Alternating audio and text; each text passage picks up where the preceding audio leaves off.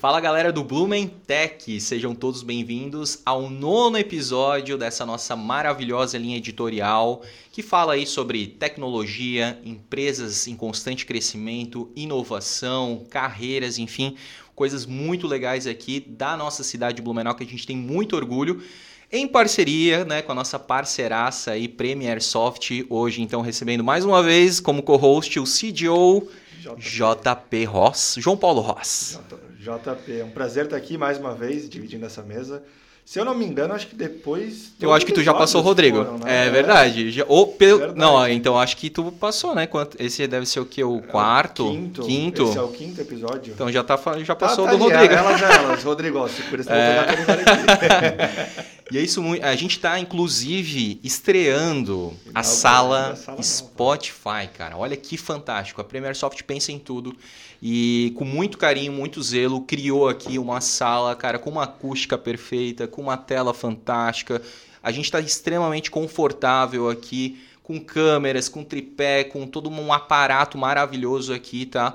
É, que dá gosto realmente, cara, de, de, de ver e de gravar esse, esse podcast aqui, tá? Tá sensacional. E claro que o projeto é para usar para outras tem, tem alguns também. podcasts Aí, internos já tá rodando, mas... mas deve ser alguns públicos em breve. Cara, que legal. E, né, só para reforçar que a gente já gravou o Blumentech na Microsoft, né, na sala Microsoft, na sala Google, na sala Apple, Apple né? Também. Então agora temos uma sala exclusiva de podcast, né? E não teria melhor nome, né, cara? Spotify. Sala Spotify. Não tinha como ser diferente. Pô, fantástico, cara. Então, é, se você, já vou deixar até um recado aqui, né? Se você aí é, tem as competências né, que a Premier Soft procura, é, cadastre o seu currículo lá no LinkedIn da Premier Soft, tá? Lá tem várias vagas em abertas, em aberto, e eu tenho certeza aí que você vai conseguir agregar muito valor para a Premier Soft, assim como a Premier Soft vai agregar valor para a sua carreira, é uma empresa que está em constante crescimento, vale muito a pena também seguir as redes sociais da Premier Soft, arroba Premier Soft e arroba Vencer Hero. Isso Falei mesmo. certo, JP? Isso mesmo.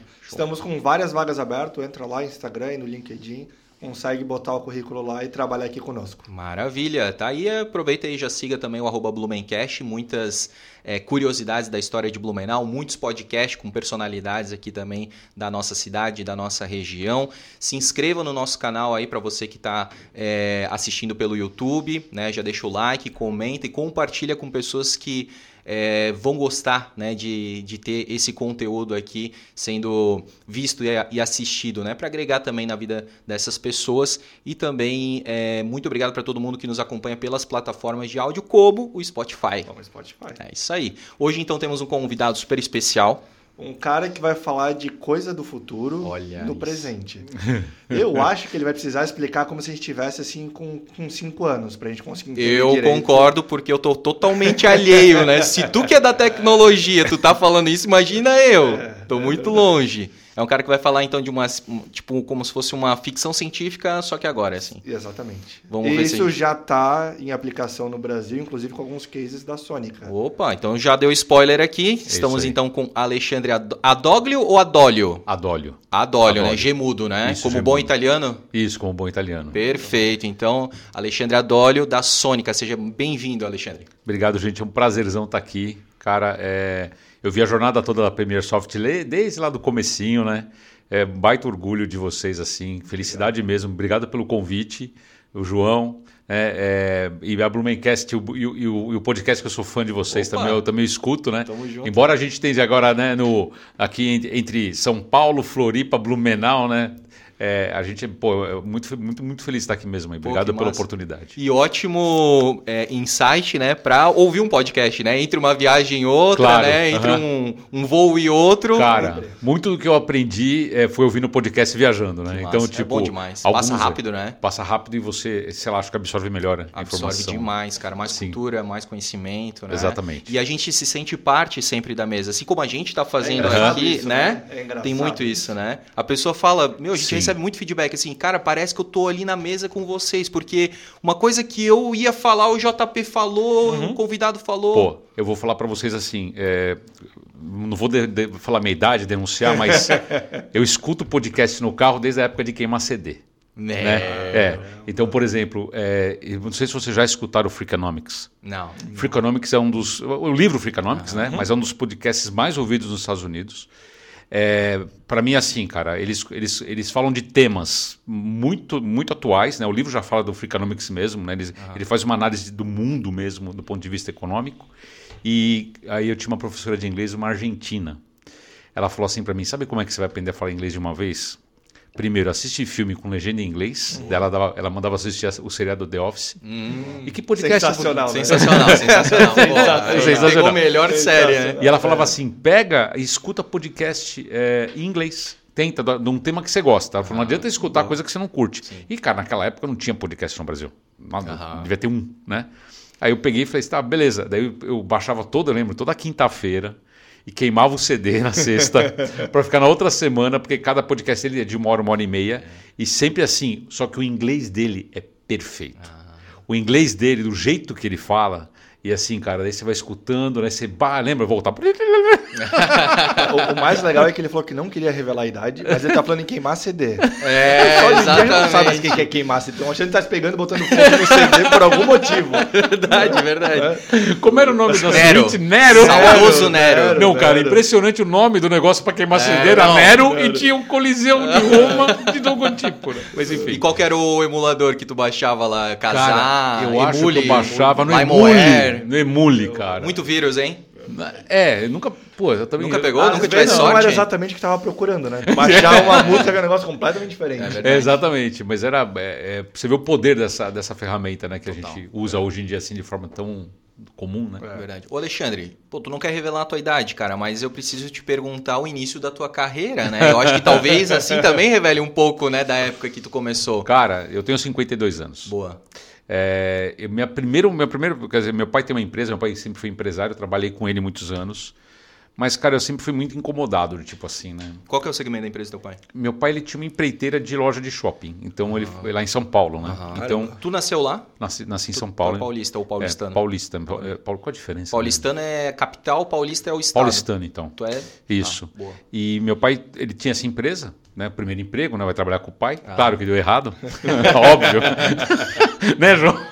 Não tem como, Não tem né? como, é então, assim, é, e eu sempre tive minhas, minhas próprias ideias e queria descobrir as coisas, na verdade. Eu sempre eu sou muito curioso, né? E, é, o meu sócio fala que eu sou meio, como é que é? É intrometido, né? Ele sempre, Ah. Pô, não, cara, eu vou lá, eu quero saber como funciona. Primeira coisa que eu cheguei lá em cima e fiz foi entrar na piscina de bolinha. Ah, que da Pô, hora. né, que na, na A primeira software, falou, ela me né? falou. Falei, Ela cara, não tem como, Pô, né? é. Vou vir aqui e não vou fazer, né? Então esse espírito de entrar e, e enfiar as caras, né? E eu queria assim coisas que eu ficava encantado era cinema, publicidade. E meu pai teve uma carreira em publicidade muito forte em São Paulo. Ele tinha uma empresa que fazia mídia em aeroporto. E ele tinha muitos contatos. Eu via, cara, eu, eu respirava esse ar, né? Eu- os, os- os- os grandes publicitários da época, da década de 80 lá, frequentavam minha casa, assim. Meu pai falava das coisas ali sobre publicidade, eu ficava assim, cara, quero trabalhar com isso, quero trabalhar com isso. E o pai não, o pai quer, não, fica aí, cara, eu pago as contas, tá, tá um Santana. e eu, cara, incomodado, incomodado. E aí, cara, fiz umas coisas assim, tipo. é, lembrar assim, é, a gente tinha relacionamento com o pessoal da TV Cultura, né?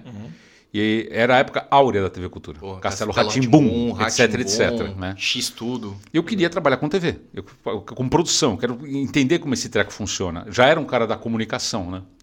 E eu lembro que tinha o Dema, que era um vizinho nosso, ele era diretor da TV Cultura, um dia eu fui conversar com ele. Ele levantou, vem cá. Eu conversei com ele na mesa dele, vamos, vamos até a produção ali. Me apresentou para um cara. Falou, ô, você não está procurando um cara aqui para ajudar vocês na produção? É o Alexandre, pum pum. Daí eu conheci o Wagner Matrone, que história antiga, né? Que ele era. Lembra do Enigma? Enigma era um programa da TV Cultura que imitava o Indiana Jones. Era um programa de perguntas e respostas, de quiz. Top. Tipo passo repassa. É, mais ou menos isso. Antes, muito antes. Sim. Daí eles fizeram uma segunda versão e eu participei da produção. E eu debulhei, cara. Assim, eu, eu sei produzir TV e cinema. Eu sei fazer. Eu sei. Sem, eu aprendi. digamos, academia, sem universidade, né? Não, eu, eu fiz publicidade e propaganda. pro- Ah, verdade, E aí, tá. e, e aí meu estágio foi com esses caras. Eu convivi com a produção do Castelo Ratimbu. Que ano foi isso? Não vou falar, mas assim. Início dos anos 90. É, início dos anos 90. E, e, cara, e, e foi assim muito. é, eu realmente não lembro.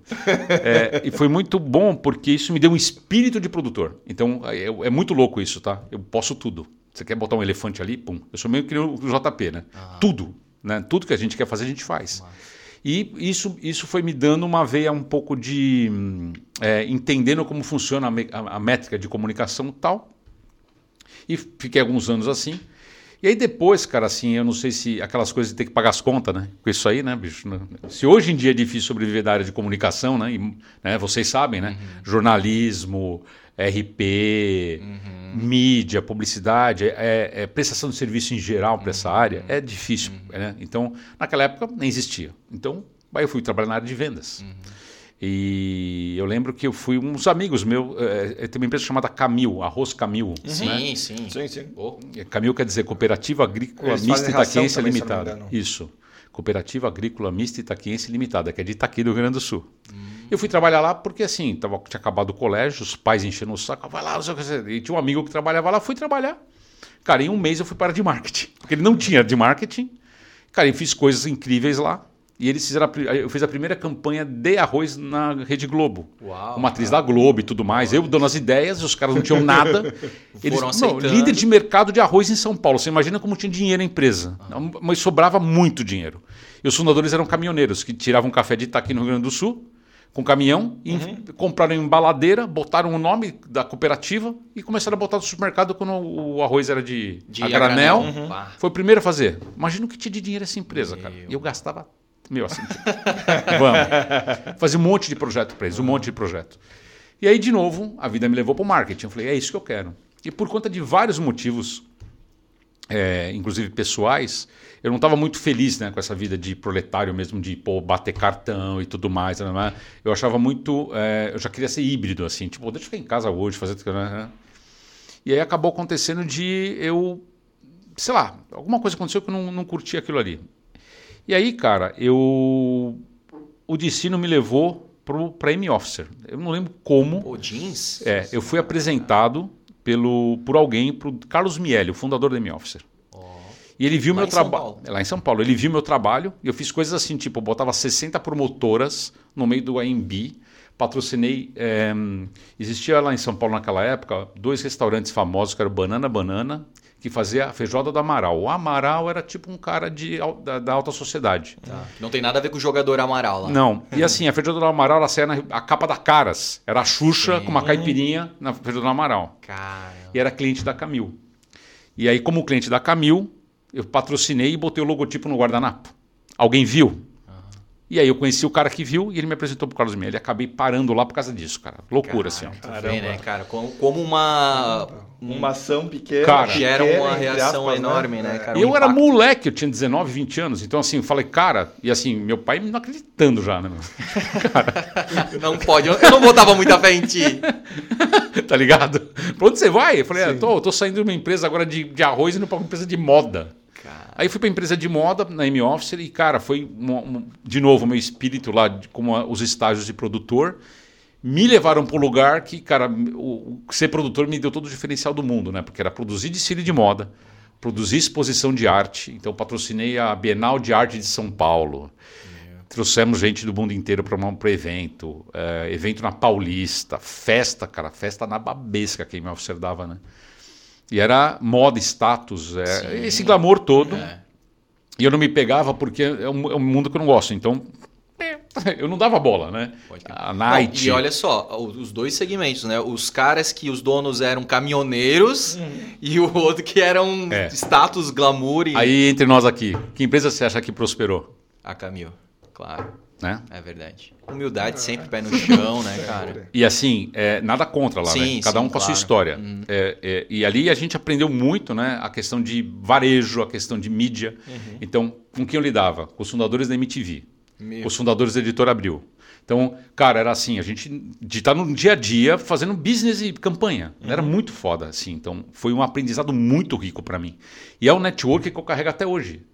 Cara, eu pego os caras no WhatsApp, tá ligado? Você existe. Pra você ter uma ideia, o... vocês conhecem aquele bar original em São Paulo?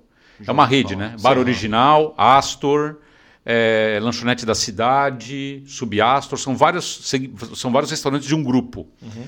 Nasceu dentro da editora Abril aquilo. Por quê? Era o gerente de marketing que me atendia, que é o Edgar. Uhum. Ele falou um dia para mim, cara, estamos inaugurando um bar. Falei, bar? É, que o amigo meu foi para os Estados Unidos, ele trouxe um conceito de bar temático para a gente é, é, montar no Brasil. E não tem bar temático. A gente está montando um bar carioca em São Paulo. Eu falei, quê? quê? Ô, oh, vocês não querem patrocinar o uniforme dos, dos garçom ah. com M-Officer? Topei. Cara, eu nunca ah, imaginava que virou aquilo. Eles viraram o maior vendedor da Ambev em um ano. Cara. Maior vendedor da Ambev, cara. Ele, assim, é forte o negócio. É, então, na época era o maior vendedor da Brahma, antes de virar uhum, Ambev. Enfim, enfim, daí, por todos esses relacionamentos, pá. Mas assim, como tudo que é muito, muito rápido e dinâmico... Tá, mas agora eu preciso te perguntar, barra te provocar. Como é que foi para M-Officer patrocinar uniforme de garçom de um bar popular? Não é popular. Não é popular, era Imagina o seu porco, aqui tá. em Blumenau, tá. VIP. Entendi, entendi, né? entendi. O bar original não era, ele era ah, tudo menos isso. Entendi, né? Então, tá. Ele imitava. Então, tá. o que, que eles fizeram? Importaram o azulejo que usam no Rio de Janeiro. Então, era é, é, o conceito bar temático estava começando no Brasil. Uhum. E esses caras tiveram uma ideia genial. Falou, cara, nós vamos pegar o chopp paulista. Não existe chopp igual São Paulo no Brasil. Não existe Blumenau, não existe. vocês não conseguem chegar perto, beleza? Os caras, meu, sem brincadeira. O cara falava, a, a, o shopping é, é, abastece na. entra na, no, no, no, sei lá, no botijão, no galão. No barril. No barril, às 6 da manhã, está às 10 da manhã no, dentro do gelo no bar. Eles botavam isso numa placa. E a placa controlava o código do negócio para todo mundo ver que era chopp fresco. Caramba. Era uma loucura o negócio. Sim. E eles tiveram, tinha esse conceito do chopp de alto colarinho, que aqui não é, né? Uhum. Então aqui é cerveja, uhum. não é uhum. chopp, né? Aqui é, cerveja não presta em São Paulo. Mas o chopp dos caras era, meu, primordial, assim, né? Nossa. né? E o que, que acontece? Eles, em São Paulo, tem uma categoria social que é difícil de falar, tá? Que é, uma, é, é muita gente que tem os wannabe, né? Que querem ser essa, essa galera e tem a galera que tem berço, grana e tal, e, e eles estão numa, numa camada social que o resto não atinge. Então, quando você com, consegue chegar com a tua marca ou produto nessa galera, então tipo assim, Audi chegou no Brasil, Audi não é um carro de luxo, você concorda? Sim. Longe, né? Uhum. Bem longe. Como é que eles conseguiram entrar com o Audi no Brasil como carro de luxo? Porque esses caras começaram a... Era o, o irmão do Senna que trouxe, né? Ah, Foi o, o Leonardo Senna trouxe, ele montou a distribuidora no Brasil e ele deu 10 carros para essa galera. E uma, de, uma dessas pessoas que recebeu e eu vi foi o dono da M-Office, o Carlos Mendes. Hum. Ele andava com esse carro. Então, chegou nessa galera, bicho, você ri. Então, para chegar é difícil. Sim. E esse bar acertou na mosca, porque um dos sócios era de uma família 400 na Paulista. E era fila, bombando, e a M-Officer com a marca lá. No, e era assim, a Mzinho aqui do lado. Né? Não era o era M sutil, Não era é, é, né? sutil. Uhum. E, foi, e assim acaba sendo é quase como se fosse uma, uma, um ecossistema próprio de marcas, produtos e serviços se frequentando. E eu aprendi isso também. Eu falei, cara, olha o que eu estou aprendendo. Uhum. Mas acontecia o seguinte, cara, e aí é até o motivo que me trouxe aqui. Eu saí duas vezes de São Paulo. A primeira vez foi essa. Eu, eu levava uma hora e meia para chegar na faculdade. Então era uma hora para ir trabalhar, uma hora e meia, duas horas para chegar na faculdade e mais 40 para chegar em casa. Não aguentava. Né? Aí me formei, e aí do nada, aquela coisa que você vai, né? É aquilo que o subconsciente vai trabalhando, né? Você vai, vai, vai pensando nas coisas que, estão, que você quer para a tua vida e tal. Um belo dia toca meu. Eu tinha um StarTAC.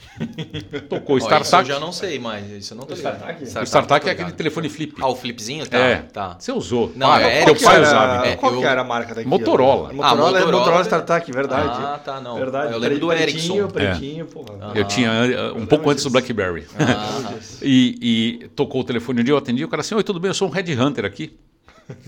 Eu falei, tá, é, você foi indicado aqui. A gente é uma empresa, é uma empresa de Minas Gerais. A gente está precisando de gerente de marketing. Gerente de marketing, tá bom. Né? Não dei bola também no, no começo. Falei, tá bom, eu quero marcar uma entrevista com você. Tá bom, mas tem que ser aqui. Eu falei, por que aí? Não, porque uh, o, o, o, o senhor da empresa exige, né? Uhum. O que, que, a empresa faz? A empresa de café. Eu falei, café? Tô voltando lá para caminhão, né? É, mas foi. Mas aí que tá. Eu tava tão estressado, cara, que sem brincadeira. É, não, era assim, tipo, é, a gente fez. Pra você ter uma ideia. Aí você vai gostar. Uhum. Eu fiz o primeiro, o, o, primeiro ensaio comercial da Gisele Bündchen, eu que fiz. Uh. Fernanda Tavares, o primeiro catálogo de moda, eu que produzi. Eu tava no meio assim, cara, daquele mundo que você fala sonho, né? Uhum. Mas você vê elas, por, é, elas ali. Mas na época eram crianças, né? Uhum. Então, tipo, 17 anos, 16 Sim, anos. Começando a carreira. Só que é, eles tinham muito contato com a Mega Models, então uhum. os lançamentos eram acordados, né? É tipo lançar jogador de futebol, Sim. igualzinho na época. E, cara, eu não aguentava mais. As festas, eu ia para um canto dormir. Então, tanto estresse, cara. E era, é, é, e a empresa, Caramba. eu não vou falar porque pode me dar processo, mas enfim, é, é, não estava aguentando mais a vida que eu tinha. Aí ele me convidou, falei, quer saber? Tá bom. Ó, tal hora, tal, tá passagem de ônibus comprada, vem aqui para Alfenas. Alfenas. Do lado de hum, Varginha, uhum, ET, uhum, né? Uhum. Falei, tá bom. Peguei o ônibus de manhã, fui para lá. Chego no lugar, cara, sem brincadeira. Da cidade até o escritório foi 20 minutos numa estrada com plantação de café passando. Nossa. Era a maior fazenda de café do mundo, cara, na Sério? época. Cheguei lá, fui lá assim, tal, tal, tal. Oi, tudo bem? Daí o cara pegou, conversou comigo e eu, eu, eu, eu, tinha um portfólio de trabalho, né? De marketing, né? Então era, uma, era um álbum. Assim, eu levei uhum. para ele, tá aqui, é tudo que eu fiz. Ele olhou, olhou, olhou, os vestidos de moda, nananana, uhum. lançamento de, de coisa. Cara, eu preciso de um cara que nem você. Porque o Collor, na época, acabou com o IBC, que é o Instituto Brasileiro de Café, que comprava café dos produtores. E eles precisavam agora começar a fazer marketing da porteira para fora, inclusive no mercado internacional. Falei, ah, vou ver, né? Daí ele fez uma oferta, daí eu tava voltando assim, cara, eu parei e falei, mano. Aí eu, eu passei um, dois dias nesse lugar, em Alfenas na época. Cara, imagina assim, não tinha barulho, a cidade silenciosa. Ótimo para meditar, para refletir. E assim, pacata nada, é uma cidade estudantil, meu irmão. Ah, Você não tem noção, uma cidade de estudantes, tem, uma, tem duas universidades ali. Aquilo à noite é o caos. e eu tinha 22 anos solteiro. Meu irmão, eu não, não, não preciso nem falar nada, né? Aí eu fui para Alfenas trabalhar nessa empresa. E foi interessante porque eles fizeram o projeto de, de marketing internacional. É, cara, eu, eu, meu relacionamento com eles durou 12 anos. Tá? Pra você ter uma ideia, eles foram a primeira oh. empresa a fornecer para Illy, a primeira empresa do Brasil a fornecer para Starbucks e a primeira empresa brasileira a fornecer para Nespresso. Né? Oh, Porque eles é, o café, não sei se vocês sabem, o que faz a qualidade do café é o processamento que você dá nele. Né? Uhum. Né? Então, se você pega aquela baguinha lá uhum. né, e deixa é ela aqui, fruta, né? a fruta, deixa ela aqui, e o sol batendo, uhum. Os açúcares daquela polpa vão para dentro da. Né? Uhum. Então, isso é café natural. Se você despolpa aquilo tudo e deixa secando, é outro café. Uhum. Então, esse tipo de processamento, o Brasil foi pioneiro, ninguém, pouca gente sabe disso. Né? E a gente apanhava do café vietnamita e do colombiano, né? porque eles conseguiram posicionar no marketing muito, muito antes. Café de Colômbia no tênis, lembra? Uhum, né? E a gente ficou para trás, então tinha um, tinha um mundo para ganhar em cima. Né? Uhum. Então, feira internacional, tal, tal, tal, e propaganda na Tian Coffee americana, na, na revista. E era um mundo, de novo, né? outro planeta. Isso é uma habilidade que eu tinha por causa da produção, né? Então eu, eu conseguia mudar meu mindset muito uhum. rápido. Até hoje eu consigo, né? Que foi fundamental para a sobrevivência da Sonic, inclusive. Sim. E aí, cara, comecei a trabalhar com café, o mundo se abriu. Né? Não, mas qual era o nome da empresa? Ipanema Coffees. Ipanema Coffees. Só que é o tipo, seguinte. nunca teve marca comercial de, de, mercado assim. Tinha, eu criei. Tu criou? Eu criei mas não o veio para o sul aqui. Veio, Café Fazenda de Minas, ah. Café Superado Angeloni, foi a gente que produziu muitos anos. É, Aí eu criei uma marca chamada Cafeira, que eles eram sócios depois. Mas o que acontece? Eu trabalhei com eles um tempo. E, pô, cara, aí, ah, de novo, né? É aquela história do ciclo, né? Dois, três anos, longe de casa, 24 anos. Aquilo passou a não fazer mais sentido. Tava ficando frustrado já com a não, mesmice. Não, não, não, fazia sentido mais, porque, pô, cara, eu fiz o projeto, né? O projeto durou uhum. dois, três anos. Lançamos o Café Internacional e no Brasil. Mas na empresa tu tava 12. Não, não. Meu relacionamento ah. com eles durou 12. Ah, eu estou contando os primeiros dois anos. Né? Então, os primeiros dois anos foi assim. Aí, num acordo com o CEO, voltei para São Paulo, fui fazer outras coisas e tal. E aquilo ficou na minha cabeça. O que, que ficou na minha cabeça, né? Então, assim, ó, o café saía da, lá, lá deles verde, 400 dólares a saca para o mercado internacional. Eu chegava em São Paulo, pagava 3 reais numa xícara de ilha. A conta não fechava, que ia 7 gramas de café. Cara, sem brincadeira, os 400 dólares viravam 4 mil dólares na mão das pessoas. 4, de 400 para 4 mil em dois, duas fases de processo de distribuição. Aquilo me, me bugava. Eu falava, mano, não é possível que eu estou perdendo esse trem. Uhum. eu falei, vou fazer isso. Aí, beleza, é, acabei casando em São Paulo.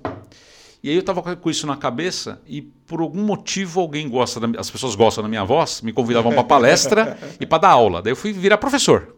Dava aula, uhum. né? Dava aula consultoria de marketing e tal. Eu falei assim, quer saber, cara, eu vou tentar. Daí eu virei para eles, né, meus, um ano depois, falei, ó, oh, Eu vou lançar o café aqui, por minha conta. Posso comprar de vocês? Pode.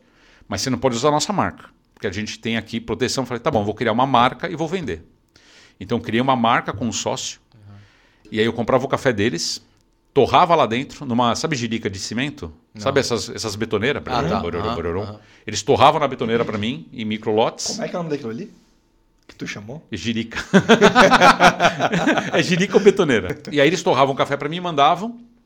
E o que acontece? Essa empresa Ipanema Coffees, ela foi uma joint venture, não, uma, quem investiu nela no começo, há muitos anos atrás, na década de 70?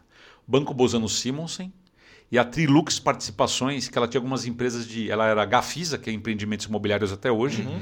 Açúcar Guarani, eles eram uns caras que investiam muita coisa. Uhum. E essa empresa, que é do Rio de Janeiro, que é a Trilux Participações, ela fez, ela montou a primeira empresa de internet do Brasil. Ah, é. É. Que ela chamava Officer, a Officer era distribuidora de Windows, etc, etc. Ela foi muito grande, muito famosa. E chamava Ideiasnet. A Ideiasnet foi pré-bolha. Pré-bolha. Eles tinham startup que fazia aplicativo para BlackBerry. Meu, cara, olha isso. E eu vivi, por quê? Eles eram meus sócios, eu convivia com os caras nos boards, né? Então, uhum. quando eu voltei para São Paulo, eu, eu, ficava inconformado. Aí eu comprava o café deles, eles torravam o café para mim, botavam no, no, pacote, porque aquela válvula para não entrar oxigênio, né? Uhum. Para não oxidar. Então eu comprava em pacote de um quilo e batia na porta dos restaurantes que compravam ilha. Uhum. Com, com o, ó, aí ele comprou café meu por esse preço. Ó. O meu, eu vendo para você por menos. Uhum. Mas não tem a marca ilha. Então eu fui trabalhando uma marca para isso, né? E. Para ver como as pessoas não sabem diferenciar a qualidade de café. Era o mesmo café, era o mesmo café, não. A Ilha, o que, que ela faz? É, eles são, itali... ele, assim, quem criou esse mercado foram os italianos. Tá? Uhum. Eles compram café do mundo inteiro uhum. e faz um blend. Ah, tá. Então eles não é 100% ah, brasileiro, tá. senão eles Entendi. quebram. Né? Então eles compram um café brasileiro, botam uns lixos no meio. Uhum. Né? a Starbucks, hoje, a Starbucks, quando veio para o Brasil, é, acho que 80% do café deles eram de alta qualidade. Tá. Hoje, ser 20% é muito. Caramba. Abre um pacote da Starbucks que você compra no supermercado, o café é preto. Eles torram muito para você não sentir o azedo. Essa Pode é a real. Crer. Porque, assim, tem categorias de café. Sim, né? sim. Tem café que cai no chão. Né? Então tu entende bastante café. Bastante. Pô, que da hora. Mas tu é, tipo, fã de café ou tu toma hoje o pretinho? Porque tem gente que é fã de café e não toma mais o...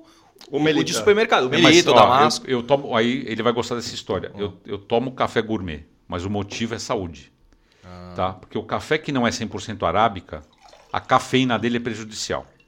Em que sentido a cafeína é assim, ó, o café do o café Conilon que chama, né? São dois tipos de, de, de, de variedades no Brasil, arábica e Conilon. O arábica, to, o teu metabolismo ele, ele, processa a cafeína em duas horas uhum. e vai embora no xixi, uhum. beleza? O Conilon, o metabolismo demora quatro horas para metabolizar pra, pra, a cafeína uhum. e é cumulativa. Se nessas quatro horas você continuar tomando café, ele vai bom, bom, bom, ele acumula. Por vai. isso que de vez em quando você faz assim, ó. Caramba. Porque então, então quando for comprar café, olha lá, gourmet 100% arábica. Esse é o café que você toma ele puro sem açúcar, e é um café certo. super saudável.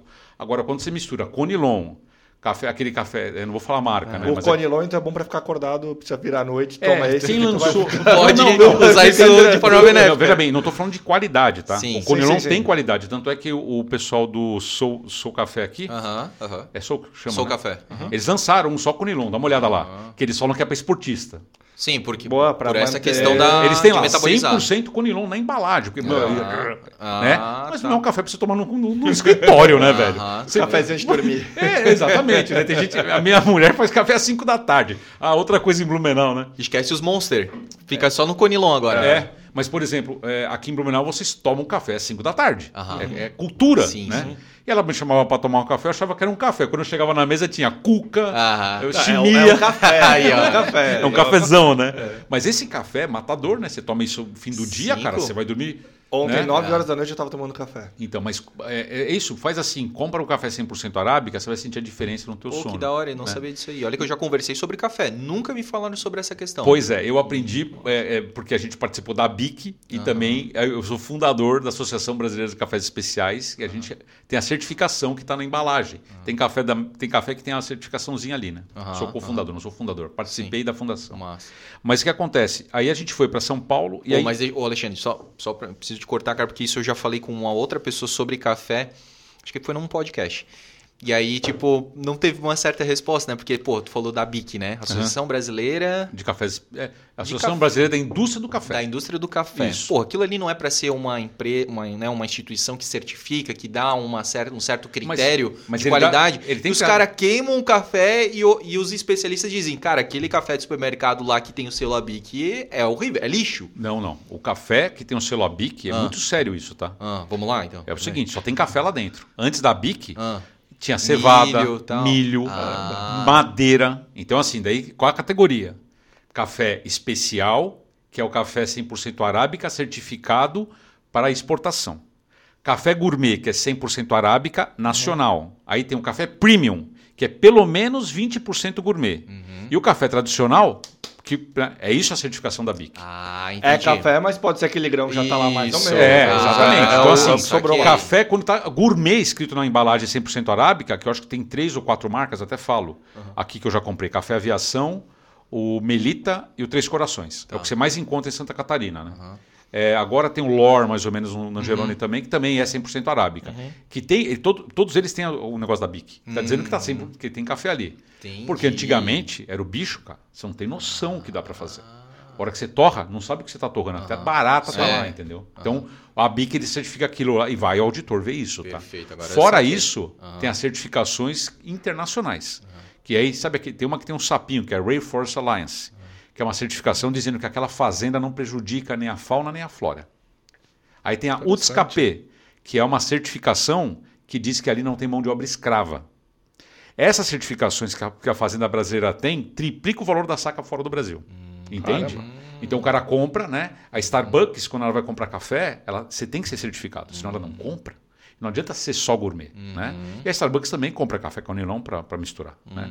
O café com nylon, ele dá mais que nem mato, assim. Ele é um café mais fácil de produzir, na real. Entendi. O arábica exige mais cuidados. O arábica de altitude, muito mais cu- cuidados. E o microlote, muito mais cuidado ainda. Entendeu? E o que muda é o, tipo do grão ou é o mesmo grão, só que plantar em um local diferente? Olha, O assunto não era Dif- café. Não, pois né? é. O assunto Não, não era tá café. muito mas- massa, cara. diferente, diferente da, de tecnologia ou de vinho, Sim.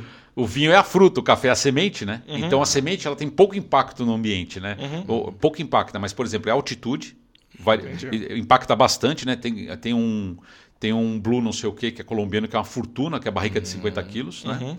É, aí a altitude influencia muito e o processamento. Então, quando o cara pega o café, que nem aquilo que eu tirei, pega aquele terreiro en- enorme, e se aquele na fruta, ficou café natural, de alto valor agregado. Só que para nós brasileiros é água de batata. Por que, que é água de batata? porque- é porque, porque- lá eles torram menos o café, porque o Isso. café tem alta E qualidade, aí não fica precisa torrar clarinho, tanto. né? Sim, e aí, ah, isso é chafé. É chafé.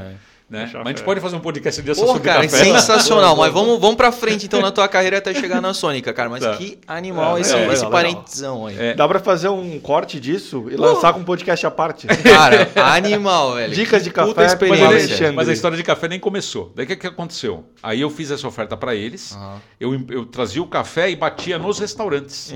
E o primeiro restaurante que virou meu cliente foi o Rubaiá, que é uma churrascaria, a primeira grande churrascaria do Brasil. E eles colocaram o nosso café. E ele abriu a oportunidade de eu ter minha xícara lá. Cara, foi botar nossa xícara lá, que era assim, o cara trazia e falava assim, ó, a senhora quer café da casa ou da ilha? O da casa é grátis. E o grande must do, do Rubaiá era o, o, o petit four, né? Ele trazia uma bandeja de doce, cara, junto com o café, que o cliente não pagava. Aham.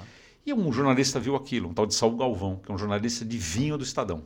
O cara falou: nunca tomei café tão bom na minha vida. Caramba. Cafeira, ele botou o nome. E Mano, depois marca. daquilo, velho. Eu dei entrevista pra época, na época, sobre isso, Aham. bombou de vender. E a gente botou um site, começamos a vender online. Cara, começou assim, ó. E aí por quê? Porque eu convivia com esses caras e eu ficava encantado com isso. Aí um belo dia, esse pessoal da Ipanema começou a ver a gente crescer. A gente passou de 20 para 50 restaurantes, algum varejinho vendendo. A gente começou a ter produto de varejo também, que eram três cafés, né? Então a gente dividiu, né? O natural, o descascado, né? E aí tinha café, cafeira euro, cafeira, quatro ou cinco marcas, submarcas dessa da cafeira. E aí a gente pegou e, e sei lá, eu comecei a ver que eu podia crescer esse negócio mais. Comecei a ganhar dinheiro, tchum, só parei de dar aula e comecei a fazer só café. E aí, você imagina eu com a minha energia fazendo uma coisa só. o cara falou, peraí. Aí o cara me levou na Feira de Cafés Especiais em São Francisco. Para quem lê a história da Starbucks, tem um livro muito bom que é Dedique-se de Coração, inclusive, vale a pena ler para todos os empreendedores. Ele diz, né, a Pitts Coffee, que é a Pitts lá de São Francisco, foi a primeira cafeteria a, a realmente dar valor para o café. Né? O café especial, o café servido em xícara, café expresso. E até o café coado de alta qualidade. Sim, né? a- toda a experiência. É, né? porque o pessoal confundia muito, né? Ah, café expresso, né? Então, Café expresso é bom, quadro é, ruim. Exatamente. A Pitts, por princípio, não comprava café brasileiro, porque ela considerava, considerava o café brasileiro uma merda. Ó. E a Starbucks veio, pegou aquele conceito da Pitts e puf, né, era, era uma loja de chá, a Starbucks virou de café, porque ele viu o café expresso na Itália. E, cara, comeu a Pitts Coffee. A Pitts Coffee era, é até hoje mais purista. Você vai na loja, é outra experiência e tal. E ele me levou lá que teve a feira de cafés especiais. Cara, imagina uma feira do tamanho do Expo Center Norte, nos três pavilhões, só sobre fornecimento de café. Meu, cara. Explodiu minha Gigante. cabeça. Aí, pá, pá, pá, pá, vamos tentar fazer negócio, exportar cafeira. Falei com Turquia, pá, pá, pá, e comecei assim. E aí, naquela época, é, é porque é difícil falar isso, né? É, em São Paulo, a maioria do varejo era em shopping center, por causa de segurança. E lá em São Francisco, vocês já foram? Eu encantado com aquele comércio de rua. Falei, cara, olha isso, mano. Olha lá, tem loja disso, loja daquilo, tudo na rua, né? E voltei com isso na cabeça. Aí fi- fiz uma reunião com ele e falei, cara, se a gente tivesse uma cafeteria aqui. Ele falou, ó, abre a cafeteria que eu banco. Como assim você banca? Abre, que eu sou seu principal fornecedor, ou único, né? Eu te ajudo. Falei, beleza. Aí, cara, comecei a procurar ponto. De novo, minha idade. Algum de vocês dois chegou aí numa Blockbuster? Blockbuster, claro. Pô. Tá. Sim. De, sabe, mas sabe, né? É, alugar De, fita. de, de é. DVD. Sim, sim, sim. Você já sim. chegou a entrar Teve numa? Teve em Blumenau, Não, era 100% vídeo, que era muito parecido com Blockbuster, mas não teve em na esquina da Paulo Zimmermann Essa com aí, a 7, né? 100% vídeo. Uhum. Então é o seguinte, a Blockbuster era uma rede americana, Sim. de capital norte-americano. Hoje só tem uma no É. mundo. Tem a uma viva ainda? Tem uma viva exatamente pra isso, pra ser tipo A a experiência. última e aluga vídeo e Isso. aluga tudo em VHS. E aí tinha uma empresa muito inteligente, esses caras, que até, até, até tem uma oportunidade aqui em, São- aqui, aqui em Santa Catarina para fazer, que é assim, ó. Era uma imobiliária especializada em, em- em empreendimentos comerciais, que ela fazia o seguinte, ela alugava uma esquina e metia quatro comércios ali. E ela trabalhava para a Blockbuster. A Blockbuster contratava ela, ela mapeava a densidade urbana, de acordo com os preceitos de marketing deles. E eram cinco, né? Downtown, era interior, era. Eles tinham cinco princípios que tinham que ter para testar produto. E ó, é, assim, é assim que a Blockbuster vai bombar. E bombava, né? Ela meu, enchia a loja. E a, a Starbucks ficava no meio, a Blockbuster ficava no meio, e aí tinha uma sapataria do futuro, três franquias, lavanderia do futuro e nananana, né? Só franquias. Aí um dia eu cheguei numa loja da. Eu falei assim, cara, eu queria ter uma cafeteria junto com a Blockbuster, cara, porque eu já tenho um público ali, né? Não preciso eu cavar, né? Aí, cara, foi muito louco isso. Aí eu peguei e falei, como é que eu chego nesses caras? Né? Claro. Tentei de um lado, tentei do outro, não conseguia. Aí eu falei, cara, puta merda. Valor econômico, eu assinava valor econômico, né? Eu falei assim, daí um dia eu tô lá, Arthur Pulim de Souza, ele vai escutar isso aqui, ele vai rir. Ele é hoje, ele tá na Raizen hoje. Ou na B2B. É bom, é numa dessas. Era o CEO da, da, da Blockbuster, na, da, da, Blockbuster na época. E aí tava lá, Arthur Pulim de Souza. Não, Arthur Pulim não. Arthur, né? Da, da, da CEO da BWI. BWB Brasil, que é a subsidiária Blockbuster. Não, não. Falei, quer saber? Fiz um e-mail, cara, e fui testando. Arthur, arroba. Nossa, não mandei, mandei, mandei. Assim, oi, tudo bem? Eu sou uma marca de café, meu investidor é o Bozano Simonsen com a Trilux. Assim, a primeira marca de café especial brasileira, a gente fornece para a ilha. O cara me respondeu, me chamou para conversar. Cara, Cheguei para conversar, seis meses de reunião, pum, inauguramos dentro da Blockbuster. E era assim, a loja fazia, uma parte da loja, ela tinha uma, uma, uma, uma parte própria e uma parte da loja fazia para dentro da Blockbuster. Então você alugava filme e tinha lá para você sentar para tomar cafezinho. sim. Cara, aquilo lá foi assim, capa da folha. Porra. A minha barista, capa da Veja, né? Então assim, cara, foi, virou a chave. E aí a galera que trabalhava com. Aí que começou meu relacionamento, porque a galera que trabalhava com a Ideiasnet começou a se aproximar de mim. Que esse maluco, a gente começaram a frequentar, a conversar comigo. Todas essas startups que se foram, ficou acho que duas. E nessa época a Ideiasnet ganhou o plano de banda larga brasileiro. Então ela ganhou a concessão para botar a internet no Brasil inteiro, você imagina, né? E depois, depois o Eike Batista fez um dump, né? Lembra da história? Depois essa aqui é outra história. Mas enfim, aí, aí conversando com eles, a gente começou a ver outras possibilidades de pedir ajuda no marketing. Né? Pô, a Ipanema queria ajuda no marketing internacional e tal. E a gente começou a se conversar. E eu sempre atirado, né, cara? Então, o que, que eu fiz? Eu, eu, eu, eu olhei aquele negócio como um, um veículo mesmo, né? Então, como mídia. Então, eu cobrava assim: a Danone queria lançar um produto, a gente cobrava ela para botar no cardápio. Nestlé queria lançar um produto, né? Então, como tinha relacionamento com a Blockbuster, eles queriam estar lá naquele ponto, né? E aí daquilo a gente abriu. Era a primeira loja foi no Brooklyn, a segunda no Itaim, a terceira na Vila Olímpia e a quarta em Pinheiros. Chegamos a 150 restaurantes servindo o café. Dentro de, só, de Blockbuster? Não, não, não. né? não. É no, só uma no, no Blockbuster, isso. Só, só uma? É, tá. só. E aí as outras na rua. A do Itaim hum. marcou, marcou época também, assim, bombou.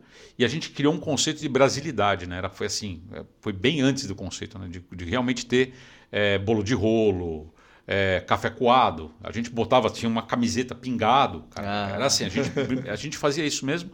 E aí, para diferenciar, e aí, cara, minha vida se transformou porque ter varejo não é fácil, né? Sim.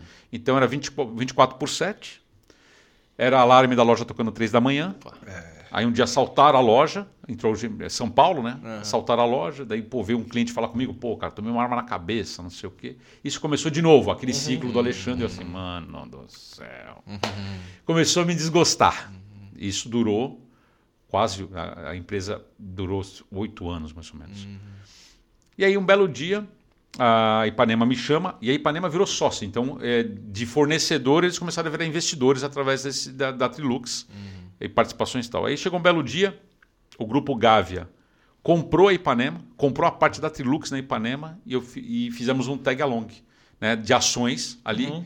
Ao mesmo por que, que eu fiz o tag along? Porque a Starbucks, a Starbucks entrava no Brasil, estava entrando no Brasil e a Ipanema era a única fornecedora. A Starbucks falou para ele: escolhe continuou com a brincadeira de quatro lojas ou é meu fornecedor? Uhum. Daí eles falaram, então. Foi, quer saber? Aí, pô, foi tudo coincidiu com isso, né? Uhum. Até hoje eu falo assim, será que eu deveria ter, cara? Ia ser uma grande franquia, concorrer com as grandes, ia ser tipo o Café Cultura é hoje, que eu admiro muito uhum. eles, né? Mas é, era, não era o momento também, né? Porque ainda tinha muito que amadurecer o gosto do brasileiro em cafés especiais. Isso foi que ano, mais 2007, ou menos? 2007, quando eu vendi. Aí eu vendi. Uhum vendi tudo, né? Uhum. E continuei o relacionamento com a galera da tecnologia. E eu fiz muita campanha para eles, né? Eu aprendi a fazer campanha em Flash, lembra? Nossa, Flash. Filminhas em Flash. flash. É. E aí foi assim que, que saí dessa área, né? E, e, e, foi, e, foi, interessante porque eu consegui ficar um ano de sabático, concluí um MBA em Madrid, aí eu voltei com sangue nos olhos e montei a agência digital. Aí que começou minha vida com, com tecnologia de fato, em 2007. Entendi. E aí foi 2007 putz, eu montei junto com o pessoal. É, tinha um portal de, de, de, luxo em São Paulo que a gente ele fazia campanhas, né? Então a gente fez Moe Chandon, é, Volvo, várias campanhas mesmo, utilizando tudo que você pode imaginar de tecnologia. E aí, cara. Mas é... o que, que era tecnologia para a época? A gente está falando 2008, né? É, e-mail marketing. E-mail né? marketing. Legal, é, então, por exemplo, é, para Moe Ele começou com os spams, na verdade. Ah, pô. A raiz do Brasil do spam. Tá Não, ele, ele, começou com inbound. inbound. Cara, inbound, eu, inbound, engraçado, foi uma coisa que eu nem trabalhei tanto. É. Mas na época era, era muita campanha e. Hum, a gente, por exemplo, desenvolveu um sistema. É, eu, gente, é, eu, era sócio uhum. associado com uma agência que atendia Moe Chandon. Eles faziam uma coisa, chama, faz até hoje, chama Ateliê Moe. Ah. Você entra no site, escolhe uma Moe Chandon, a Jabodan, aquela de um litro, uhum. bota assim, Feliz Natal JP. Isso vai para um distribuidor, aí tem uma impressora de cristal Swarovski, que cola na, na, na, garrafa e em pacote te manda em casa. Nossa. Caramba. Pois é. Tem no mundo inteiro isso a gente fez em São Paulo. A gente tocou ideia. E eu, eu vivi a tecnologia disso, né? Que massa. E, e, e, só que é prestação de serviço, de novo, né, cara? É, é, é, é aquela coisa de ficar, né? É, é, como é? Vende almoço para pagar janta, né? aquela coisa. Uhum. É. E sempre tem uma, um problema né, novo, uma é. caixinha de surpresa o tempo todo, Exatamente, né, cara? Que pode cara. dar errado, né? Não, não é um processo é. muito, Isso, muito certo. E, é um Cara, e assim, cara, pelo amor de Deus, quem tem agência não desista. Assim, não é para desestimular vocês. É, do mesmo jeito que assim, né? Ser dono de restaurante, não desista, né? Não, mas é que cada um tem a sua natureza, né, cara? Eu fui, eu fiz isso por, mais por curiosidade. E a agência digital, cara, foi um business muito bom, me pagou as contas, me deu dinheiro, é muito tempo, mas é um, é um, é um processo sem fim, né? Uhum. E, cara, é, a tecnologia está aí para desvalorizar o serviço, na verdade, uhum. humano, né? Uhum. Essa, isso é, e está aí o chat GPT. Hoje, estava com meu sócio, com o Márcio, Ele me mostrou lá que ele, uma, uma coisa que demoraria para a gente tipo, fazer uma semana. Ele entrou lá dentro do, da aplicação, colocou, colocou o, o, no chat GPT, o negócio explicou. Uhum. Não, não, não, ele foi e fez. Eu falei, cara, isso aqui meu, já, eliminou um dev. Uhum. Né? Então, assim, eu já estava olhando assim, me incomodado com aquilo. E aí a gente, tanto é que a gente, a Sônica começou como um, um builder, para uhum. você não precisar de dev. Né? E aí, cara, aquilo lá, puta, foi me incomodando. Ao mesmo tempo, a minha filha foi estudar fora. minha filha foi estudar na Austrália em 2000 e... Isso durou 2007 a 2012, 13. E ela foi fazer o terceiro na Tava Austrália. em São Paulo ainda. Em São Paulo. Né? Uhum. Né? Quando eu voltei e tal, uhum. do, do, do, MBA e tal. E eu fiquei lá, cara, assim, tipo... É, tinha bastante cliente, aquela vida super dinâmica mas, cara, não sobrava tempo, na real. E assim, uhum. é, é, também nada contra os paulistas, mas, cara, duas, três horas por dia no, no trânsito antes da pandemia. Ah. Essa era a verdade. Não é. tinha a cultura de fazer as coisas remoto. E as pessoas nem queriam. Uhum. Então, você, vamos marcar uma reunião. Que horas tu chega, né? Que horas tu chega. E aí tem um código de tolerância em São Paulo, que é 15 minutos, uhum. né? Então é muito complicado isso, né? Uhum. Então isso, cara, me incomodava e eu já não estava aguentando mais pe pegar trânsito. E aí foi assim, cara, foi um, um momento de epifania. Eu estava no trânsito assim, minha filha já estava na Austrália estudando, eu não tinha por que ficar lá. 15 é anos ela tinha nessa época? 15. Aí não tinha por quê, né? Porque, cara, assim, tá, tá, você foge pra praia, foge para isso, foge para aquilo, mas, cara, tem violência, você fica sabendo das histórias uhum. todo dia e tudo mais. Eu estava na marginal indo para um cliente e falei, cara, não dá mais isso aqui. Aí comecei a fazer uns contatos, né? O contato daqui, contato dali, né, né, né? E aí tinha um amigo meu, de longa data, Aí eu vi lá que ele estava em Itajaí e mandei para ele, ô, o que, que é isso aí? não é verdade, porque para o paulista, Itajaí é que nem Cubatão. Hum. A gente não conhece Santa Catarina. Uhum. É, é, verdade, tá? Pessoal assim, ó, é Curitiba, é, Floripa, alguns é. conhecem é. Balneário Camboriú e depois é Porto Alegre. É Gramado Porto Alegre, é. desculpa. Gramado Porto Alegre. E muita gente confunde. Hum. Ah, tá. Pô, você mora em Santa Catarina? Pô, comi um negócio em Gramado tão bom. A Rua Torta, eu visitei a Rua Torta. a Rua Torta. Isso, né? Eu também confundia, não posso negar. Mas eu olhava assim, tá aqui Itajaí, cara. É, tô aqui agora dirigindo o carro, olhando pra praia, vem aqui conversar comigo. Aí eu falei, pô, tá bom, beleza. Aí eu vim ele queria ajuda também no marketing, né? Ele falou: vem analisar o que a gente está tá fazendo aqui. Né? Eu fui, ele me, me deu uma explanação. Só que eles sacanearam, cara. Primeira vinda, eles me colocaram é, num hotel de frente para 101. Porra. A gente já achou que era tipo São Paulo. Não, Não tipo, tipo assim, a van deles ia me buscar para o escritório, cara, eu passava tipo numa, numa num, num, num bairro de colonos, uhum. e assim no meio de uma área em construção, e chegava no escritório em Itajaí, tipo assim, cara, me leve embora logo, uhum. né? Fiz lá o anamnese, ele pediu uma anamnese do, do, do marketing da empresa dele, eu fiz, né, pá, pá, pá, pá, entreguei e fui embora. Daí ele chegou, me chamou em São Paulo para conversar, falou, oh, cara, você não, pô, gostei do teu trabalho, você não quer vir com a gente? E eu com a agência bombando em São Paulo, uhum. eu não podia me mexer. Eu, a semana que eu fiquei aqui, cara, meio que as coisas se desandaram lá, né? Eu falei, não posso, cara, não sei o quê. Aí ele fez uma proposta, falou, vamos fazer o seguinte, um ano. Tá, quanto você vai me pagar? Pô, daí não deu, é, um dinheiro. Aí tinha um sócio lá, eu falei, cara, é o seguinte, eu vou pensar, beleza? Tá, vem a segunda vez. Aí o desgraçado na segunda vez me botou para dormir aonde? Em Balneário Camboriú, ah, de frente ah, Na semana que colocaram a ciclovia na, na, na, na cidade. Oxi. Então, a tia... Ah, eu te ganhou. Eu sei. é, fazia com em São Paulo agora. Não tem como comparar. É, não vou. Né? Tá bom. Daí, pô, botaram a ciclovia da Paulista é, e botaram um mar ali, né, cara? É mais ou menos isso, cara. Uma coisa assim. Meu, eu não sei se vocês lembram antes da ciclovia o horror que era aquela beira-mar, né? Sim, sim. Cara, era assim, carro aberto. É. Lá, eles botaram a ciclovia, é. aquilo ficou. Cara, ficou eu, clean, né? Ficou, ficou lindo. Qualidade de vida. E assim, falei, pô, e, me, e logo assim, era março, era comecinho do. do, do, do era finalzinho do, do verão, né? Uhum. Março, abril.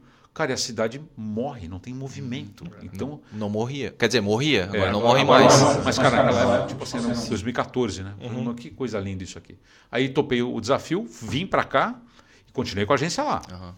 E aí, 2014 inteiro fizemos um trabalho. Continuamos o trabalho de, de marketing para várias marcas que eles tinham, tal de no portfólio. Em 2015, a crise Dilma, todo uhum. mundo lembra, né? Uhum.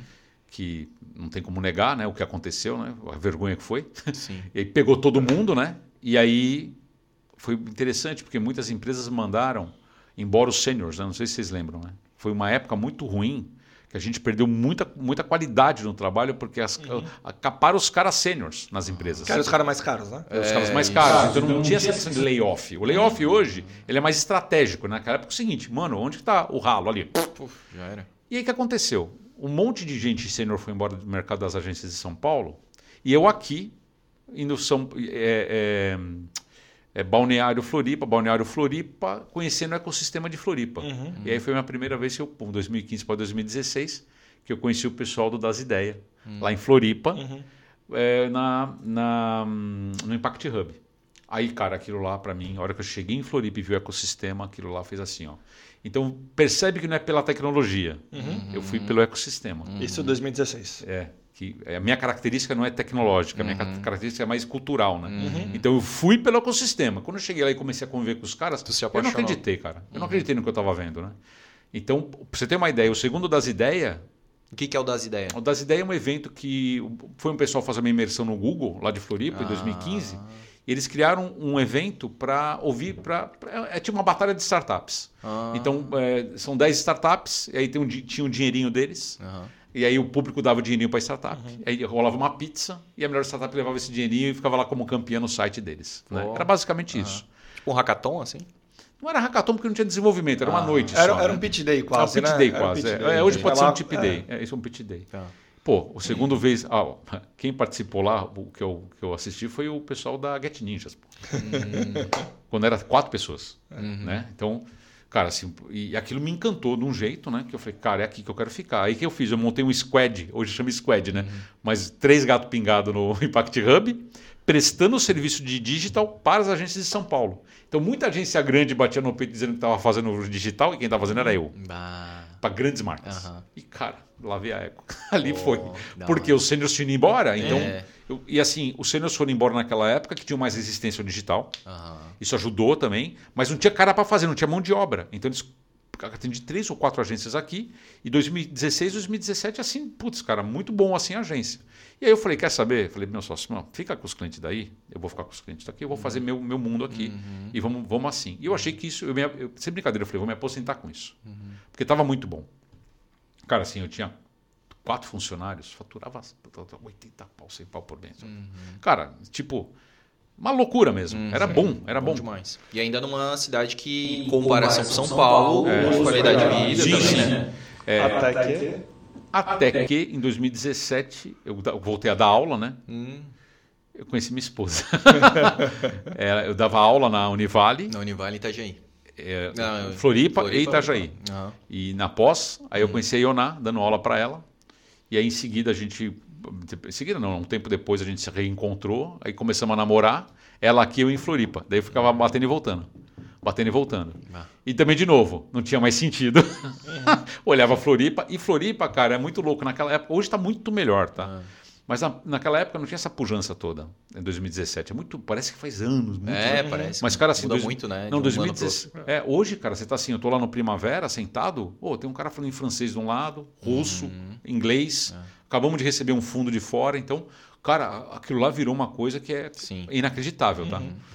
Naquela época não era assim, era mais fechado. Não era mais fechado, mas era menos punjante. Assim. Era mais orgânico, né? É. Não era tão globalizado. Exato. E quando eu, quando eu comecei a vir para Blumenau, e aí foi, foi interessante, né? eu comecei a vir com ela, comecei a falar assim: será que eu venho para cá? Será que eu não venho? Tal, tal, tal. Cara, e assim eu vou falar, não fiquem bravos comigo, tá? eu já vou ficar, porque eu sou bem bairrista, mas não, vai lá, pode, pode cravar a faca. Sabe, não, não é cravar a faca. É, Floripa para mim é uma coisa esparramada, assim, ó. Uhum. Sabe aquela, aconteceu. Uhum. Bota uma casa ali. Foi. Aqui era tão, é tão bonitinho. Uhum. Sabe aqueles globos de, de neve que você compra? eu chegava aqui, eu me sentia dentro do daquele, cara. que lugar mágico. Ah, que da hora. E o que era mais legal, eu podia andar com o celular na, na rua. Meu, isso aí é clássico. E quando cara, dava muito trânsito, era 20 minutos de trânsito para um cara que andava duas horas é. de trânsito. Cara, no engarrafamento, cara, eu fiquei encantado com a cidade. Eu falei, mano. E aquelas coisas, quando é, eu acho que eu tenho essa, essa característica muito de não pensar muito, né? Ou seja, de não calcular muito o risco. Eu vou e faço. Só vai. É, pum. Só vai. Ah, porque eu nadei muitos anos e sempre assim, né? Vai sentir a temperatura da água. Depois você reclama. Então, beleza. Aí eu falei com ela, ó, vamos começar a vir aqui. Bom, sabia eu, né? Aí eu aluguei uma casa na Nova Rússia. Nossa! Eu falei é assim, a gente fica no seu apartamento que ela morava no centro, Aham. bem, bem estratégica, né? Ela dava aula na, na, na, na, na fórmula do shopping, como Aham. personal. E aí eu aluguei uma. Eu falei, vou alugar um chalé romântico na Nova Rússia. E Top. aluguei um chalé romântico na Nova Rússia. O Tanso aqui Aham. não imaginou o que era a Nova Rússia na época. Puta, é cara. tipo assim, galera, tipo faroeste. É 25 quilômetros do centro de Blumenau, cara. Só que assim, o lugar é lindo. É, lindo, é, demais. natureza pura. É, é tipo uma Blumenau há 170 anos atrás. E eu aluguei tipo em junho, mas beleza. Aluguei lá Frio. o. Que ano foi isso? Foi em 2017. Aham. Aluguei lá o chalé, entreguei meu apartamento, vim, aí botei minhas coisas no chalé. O que sobrou fui dando assim, que é, final de semana, um, sim ou não, vamos pro chalé. E o chalé é lindo, de frente para um rio, cara. Sim. Uma coisa assim. Barulhinho de água o meu, tempo todo. Dentro de um, de um condomínio, não era assim. Oh. Era, era um pessoal que tem uma pousada e botaram o chalé lá. Pô. E, pô, vidão. E aí a Ioná, cara, ela é muito dinâmica também, ela atuava na CIB. E na CIB era o núcleo de educação física. Uhum. Ba- Umas pessoas muito legais. Eu comecei a conviver. Um belo dia ela falou assim: ó, vem cá, você precisa lá um dia conhecer, né? Aí eu fui na CIB, vi lá não sei o que, não sei o que lá. E aí, o Das Ideias que eu contei para vocês, ele abriu um negócio chamado Catalyst, que era você ser representante das ideias regional. Aham. E eu falei, ô, cara, eu vou levar esse negócio para Blumenau. Fui falar com quem? Com o Charles Schwank. Ah, Cara, o Charles é muito foda. né? top, top, Ele- top. O, não, o Charles, eu tô com essa ideia. Tá pronto, vamos fazer aqui. Já falou assim, vai, Adoleu, faz aí. aí montamos o das ideias lá. E o das ideias, cara, lá bombou. Quem apresentou no primeiro, na no primeiro, primeira vez? Dani, da Paytrack. Ah. E aí foi, cara, eu lembro, ela tava, não tinha, tava quase no market fit do negócio. Eles apresentaram é, mais alguns negócios. Né? Eu lembro da Dani, lembro de vocês Pô. É, do, do- da startup de vocês, a gente fez seis edições aqui. E, cara, foi aí que acontece, que nem o, o- o podcast possibilita você conviver com várias realidades. Uhum. Então a gente fez na CIB, a gente fez na Oficina Café, fizemos no Antigo Gene, fui rodando com, com o evento, né? E acabei sendo conhecido e conhecendo todo mundo.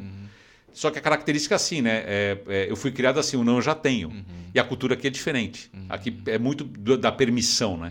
Então eu pisei, daí eu, eu, eu assumo, eu pisei numas, nos pés, mas foi sem querer, Sim. pela minha cultura, pela minha característica, né? Então, pô, fui entrava e fazia, né? Então, tipo Aquele assim, negócio, tu prefere pedir desculpa, do que pedir licença, né? É, mas aí que tá, mas daí tinha gente que tava na fila, né? E eu passava. aham. Ah, puta, passou. Sim. Né? Então, tipo, eu- não sabia que tinha fila, né, Aham. para as coisas. Né? me falou, né? Não tinha Exatamente. plaquinha É, né? Fila ó, tem uma fila aqui, né? Pô, fila, né? Cara, me avisa, né? Aham. Mas é, é- é meio não comunicado, né? Sim, não, não, é bem invisível, é, É. uma mão invisível que É, existe. assim. exatamente. É bem... Mas tipo assim, ah, você ficou magoado por quê? Eu, eu sou muito de falar e transparência, né? Qual que deu problema comigo? É, mais ou menos isso. e aí, assim, eu- não, não, nenhum, né? Mas assim, mas beleza, deu, deu super certo, por quê? A empresa nasceu aqui. Aham. E por vários motivos de relacionamento, eu já falei assim, bom, virei.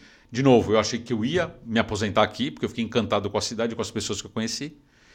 E aí, de novo, a vida vai levando, né? Então a agência bombou aqui, a gente atendeu, putz, é, Laboratório Santa Catarina, é, putz, várias empresas que a gente atendeu, construtora tal. E essas empresas eh, não tinham marketing digital. E eu lembro que o marketing digital aqui em Blumenau estava começando em 2017, 2018. Montei a agência e acabei me relacionando. O último evento que a gente fez foi no Rex, com o Júlio Rodak. E num evento desse, ele falou: estou precisando de ajuda no marketing, vamos fazer alguma coisa juntos. Daí eu troquei o marketing por uma permuta de ficar lá. E não, não, não, bum, montamos uma aceleradora. Então, né? Como, como sabe tudo que está fazendo, né? Vamos ver a temperatura da água, né? Aham. Vamos enfiar a cara. E montamos uma aceleradora de startup dentro do Rex. E aí no Rex, e aí como eu já convivia com o das ideias lá, já tinha algumas informações, convivia com a galera né, de lá, e estava me relacionando com aqui, e, né, Bluesoft, vendo o ambiente, de novo, não perguntei para ninguém, fiz. Pisei um monte de pé na real, né? E aí a, a aceleradora a gente fez um bate em 2018, 70 startups se inscreveram, passaram quatro e uma delas disse não. Né? Uma delas falou, a gente não quer ser eh, acelerado. E as outras três a gente fez uma pré-aceleração, que é analisar a documentação sem equity nenhum, dar direcionamento tal, para ver o que tinha sentido de investirmos, né? que era eu, o Júlio Rodak, mais o sócio do Rex, o padeiro. Aí a gente. Bom, algumas ficaram ali, a gente foi conversando. E essa que não quis, foi embora, que era a startup do meu sócio Márcio. Na verdade, ele tinha uma software house que tinha uma solução de website builder dentro dela.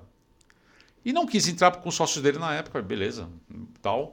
A aceleradora não deu certo porque a gente queria fazer de um jeito e não tinha insumo na época na, na, uhum. na região, né? As startups aqui não tinham amadurecimento suficiente para ser aceleradas.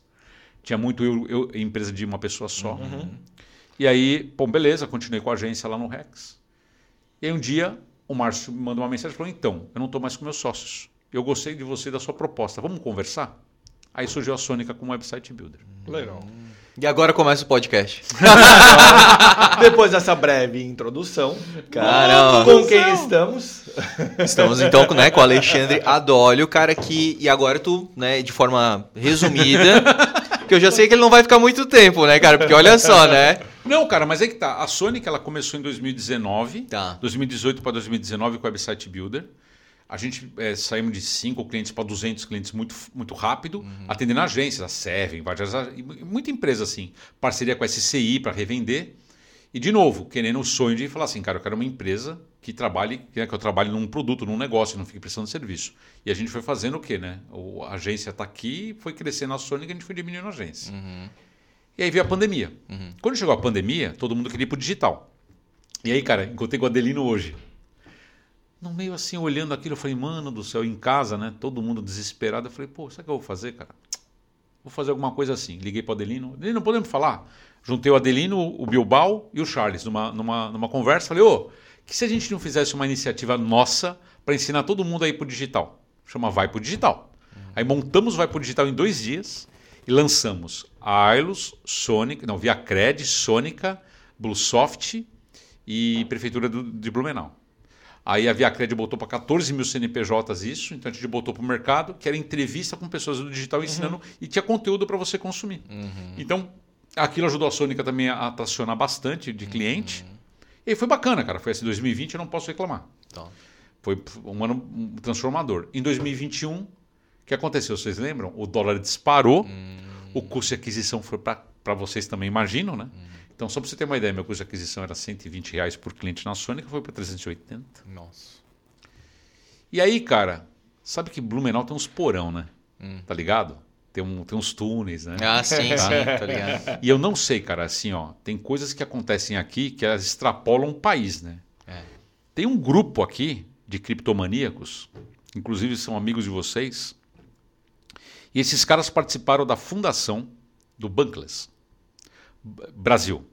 Tem um Bankless americano, norte-americano, que é uma DAO. Sabe o que é uma DAO? Não. DAO é uma organização autônoma descentralizada. Uhum. É uma empresa que não é uma hierarquia. Uhum. É uma empresa que ela tem votações automáticas via token. Uhum. Essa DAO americana tem um capítulo brasileiro, que foi três, dois caras de Blumenau, mais um cara de Miami, que trouxeram. E foi muito louco porque quando eu estava buscando soluções para tracionar com, com custo de aquisição viável, eu, eu fui convidado, né? negociei fui convidado para escrever para a SC Inova, que é um uhum. principal portal de, uhum. de inovação do, do, do, do, de Santa Catarina, né? do sul do país, né? em leitor, número de leitores. Uhum. E, e, de novo, para dar vazão para isso tudo que vocês viram, que né, o cara está toda hora retardado assim, né? É, é minha natureza. Então eu pegava um assunto, debulhava e toda semana botava um artigo. Em março de 2020, Março de 2021, um cara vendeu NFT na Christie's por 60 milhões de dólares. Chama Bubble. Ele faz, é, ele faz caricaturas digitais. Uhum. Né? Ele faz do Kikodin, ele faz do, do Trump e tal. Eu sempre segui ele no, no coisa e eu vi assim, falei, pô, com isso, que NFT, cara? Eu fui pesquisar o que é isso. Ele pegou lá a NFT de 60 milhões de dólares em NFT na Christie's como, como, como leilão eu fui pesquisar e escrevi um artigo. Eu escrevi o artigo um mês antes de bombar. E o Fabrício não acreditava da SC9. Falou, mano, como assim?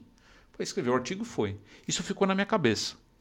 E aí, o grande, né, que vocês devem chamar um dia para conversar aqui, que é o Rafael Boscovic. Ah, sim, eu, é? já, eu já chamei. No, é. Pelo Blumencast já chamei. É. Sensacional. Inclusive, ele fez o é. Satoshi, né? E aí, o, o, Rafael lançou esse livro Satoshi. Eu pô, marquei com ele um café para ele conversar com ele. Eu falei, então. O cara tal, eu, né, eu escrevi sobre NFT e tal, e aquela coisa, né? Que eu acho que fica muito para a galera daqui assim, velho, o não você já tem. É isso aí. Né? Uhum. E, cara, eu não conhecia o Rafael. Uhum. Eu mandei uma mensagem para ele, pelo, poder marcar um café? E fui conversar com ele sobre o assunto. Uhum. Cara, eu não tinha ideia do que ia acontecer com a minha vida depois desse café. Porque ele falou do Satoshi, me deu um livro autografado. Tentasse descobrir o enigma? Não, mas depois eu fiquei sabendo, depois eu vi lá, né? É, ele falou do Enigma, né? Mas naquela época eu não tinha ideia do que, cara, esse era outro mundo para mim. Eu tava preocupado em vender site, tá ligado?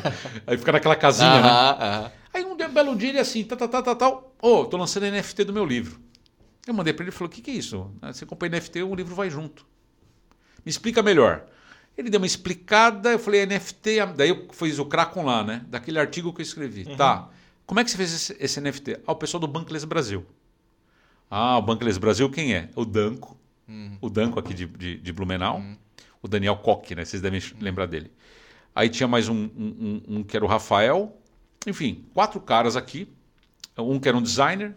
Mais uma galera. É, é o core fundador do Bankless Brasil. Que merda é essa? Eu fui atrás. Eu entrei no Discord dos caras. Comecei a frequentar as aulas de DeFi. E aí eles começaram a fazer trilha, né? Para explicar desde o começo que é o Web3. Então, 2021 isso, né? Cara, é, pa, passo a passo do, do, que é uma, do que é um Web3, uhum. blockchain. Aí fiz uma certificação na FIA e comprei o token de governança deles. Né? Tem até hoje o token de governança da DAO. Um token de governança, quando você compra, te dá poder de voto. Olha. Então, tudo que essa DAO vai fazer. Então, uhum. por exemplo, uma DAO comprou a, a, casa mais cara do mundo em Los Angeles. A casa custava 700 milhões de dólares. O cara montou uma DAO e vendeu token. E falou: Ó, eu vou dar isso para comprar a casa. É, vou, fazer, vou participar da, da, da concorrência. Uhum. E ele participou e ganhou. Eles deram um lance mais alto. Uhum. E não assumiram a casa porque o governo cortou as asinhas. Mas é para você ver o poder de uma DAO. Sim. Então você tem DAO de ensino, você tem várias DAOs ah, no mundo. Né? São várias é. DAOs que podem Isso. existir. Existe uma DAO só de investimentos que chama é, Metacartel. Uhum. Então é uma DAO que. É, sugestivo. é, a hora que você, você compra o token deles e todo mês eles pegam um monte de empresas de tecnologia, listam. Uhum para você comprar token dos caras. Então você vota e, pô, já ganharam muito dinheiro. Então são token de investimento. Né? Cara, né? tem coisa que a gente nem faz ideia que existe, né? Para é. ganhar dinheiro. Assim. Então, mas olha só que interessante. Eu também, pô, né? E aí, quando eu comecei a aprender com o Bankless o que, que era aquilo, eu falei, mano, vai mudar o mundo? Por que, por que Bankless? Eles ensinam você a não precisar de banco? Uhum. É. E realmente não precisa. Essa é a real, é. né? É, banco de forma, da forma tradicional, é. né? E aí, é, é, meio terra de ninguém, né? Assim, uhum. o, o, Web3. E aí, em cima, fiz aquilo, chamei o Márcio assim, falei, cara, é o seguinte, cara, eu tô achando que a gente deve entrar nessa. Porque é maré vermelha, cara. Assim, tipo, o cliente já trocava a Sônica pelo sobrinho que sabe programar, né? Aí eu peguei, conversei com ele, ele também fez o, o, o a certificação. E aí a gente chegou, começo de 2022, assim, vamos pivotar. Aí foi, né? E aí, cara, de novo, essa história você vai gostar. Uhum. Sabe o Ferrari e o Jimmy do Jogando para a Plateia? É um podcast lá de hum, Floripa, tá. né? famoso. E, foi um, e ele foi o primeiro estúdio de podcast mesmo profissional, né? É, o Fábio Ferrari e o Jimmy. E, e, assim, é muito legal porque eles fazem um esquema como o de vocês. E eles já têm todo né, um, um aparato e tal. E aí eu já tinha feito um podcast com eles sobre a minha história. Uhum. Aí eles me chamaram para debater sobre metaverso e Web3 eu e o Felipe da Biopsy, que a Biopsy é uma startup de metaverso.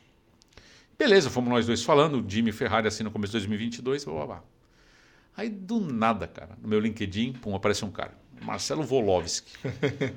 Ô, oh, eu vi teu podcast, a gente vai estar tá organizando um evento aqui da Invisto, em Floripa, a gente queria um palestrante. Falei, beleza.